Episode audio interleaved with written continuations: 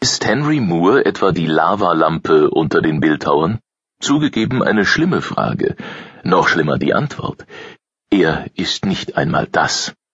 Während Lavalampen und all die anderen weichen, warmen Ausstattungsstücke der Nachkriegszeit ihren Weg zurück in den Alltag der Gegenwart gefunden haben, vom Nierentisch bis zum Sitzsack, scheint die Retro-Liebe an den organisch geformten Bronzeriesen des Briten ganz vorbeizugehen. Bis weit in die 90er Jahre galt Moore als der wichtigste Bildhauer des 20. Jahrhunderts. Heute aber ist er aus der Zeit gefallen und könnte doch morgen schon wieder zu den ganz Großen gehören. Viele seiner Skulpturen wogen in sanfter Monumentalität, erinnern von ferne an menschliche Leiber, nur dass Beine, Rücken, Köpfe nicht wohl sortiert auftreten, auch nicht stramm und trainiert, sondern frei und beweglich, als wollten sie weniger Körper als Landschaft sein. Nichts splittert, nichts sticht, und anders als manche existenzialistisch gesinnten Künstlerkollegen gemahnt Moore auch nicht an Vergäng und Vergeblichkeit. Ihm gefallen die heiteren, spielenden Formen, und seine Vorbilder sucht er nicht selten am Strand, wo Wind und Wellen alles Raue glatt gewaschen haben, vor allem die Kiesel. Nicht zufällig war es dieses Bedürfnis nach vorzeitlicher Gründung, nach einer über alle menschliche Geschichte hinausweisenden Tradition, das Moore in den Nachkriegsjahren zum Staatskünstler aufsteigen ließ, vor allem in Deutschland. Es waren angenehm unverdächtige Gestalten, die auf Marktplätzen, vor Rathäusern, auch vor dem Bundeskanzleramt in Bonn dem zerborstenen Land zu Zeichen einer friedfertigen Westmoderne verhalfen. Nach Jahren des Kriegs galt just das Gemäßigte dieser Kunst, halb abstrakt und halb figürlich, schon groß, aber niemals übermächtig, als angemessen international und tagesschautauglich. Darüber mag man heute lächeln, zumal die meisten Künstler längst andere ästhetische Ideale verfolgen.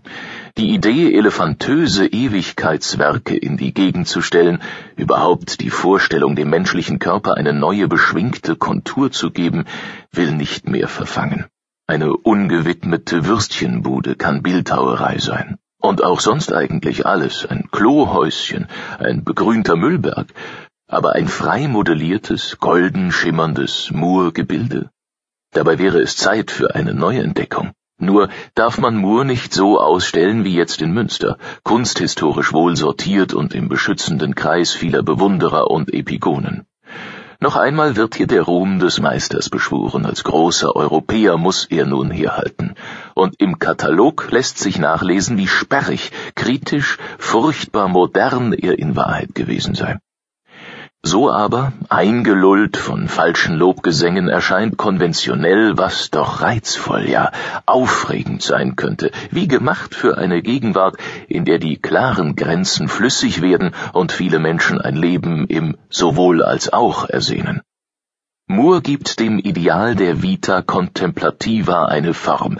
Viele seiner Figuren lehnen sich zurück auf ihrem Sockel, sie lagern, und wenn es nach ihnen geht, soll die Zeit an ihnen vorüberziehen, wie hektisch, wie strudelnd auch immer. Zugleich sind Moores Skulpturen alles andere als passiv. Innerlich bewegt, mit sich selbst im Gespräch und auf die Welt bezogen, scheinen sie eine Vita activa anzuregen, was sich schon daran zeigt, dass in Münster an fast allen Sockeln gewarnt wird, Hände weg. Denn eben das wecken sie, den Wunsch nach Berührung. In diesem doppelten Verlangen, bei sich zu sein und doch der Welt zugewandt, auf sanftmütige Weise kraftvoll, erweisen sich die Moor-Skulpturen als Zeugen einer Moderne, die längst nicht vorbei ist. Vielleicht ist der Wunsch danach, geerdet zu sein, aufgehoben in archaischen Formenwelten, sogar stärker noch als in der Nachkriegszeit. Gleiches gilt für den Traum, dem eigenen Körper in seiner Begrenztheit zu entkommen, über ihn hinauszuwachsen, wie es manche Moorfiguren vormachen, mit überlangen Armen, die eine sich aufwerfende Hüfte umfangen oder gleich mit kurios verschlungenen Beinen verschmelzen. Immer aber bleiben es Skulpturen der Mitte. Es gelingt ihnen, alles Widerstreitende einzufangen, im Wechselspiel der harten und weichen Formen. Dieser Anti-Extremismus ist es vor allem, der Moore und seine Kunst bis heute verdächtig erscheinen lässt. Der Fortschritt kam stets von den Rändern, artikuliert als Abweichung, und der Künstler sollte unbedingt verstörend wirken. Solches Denken aber erweist sich nun als überholt, schließlich drängt gerade überall das Extreme an die Macht.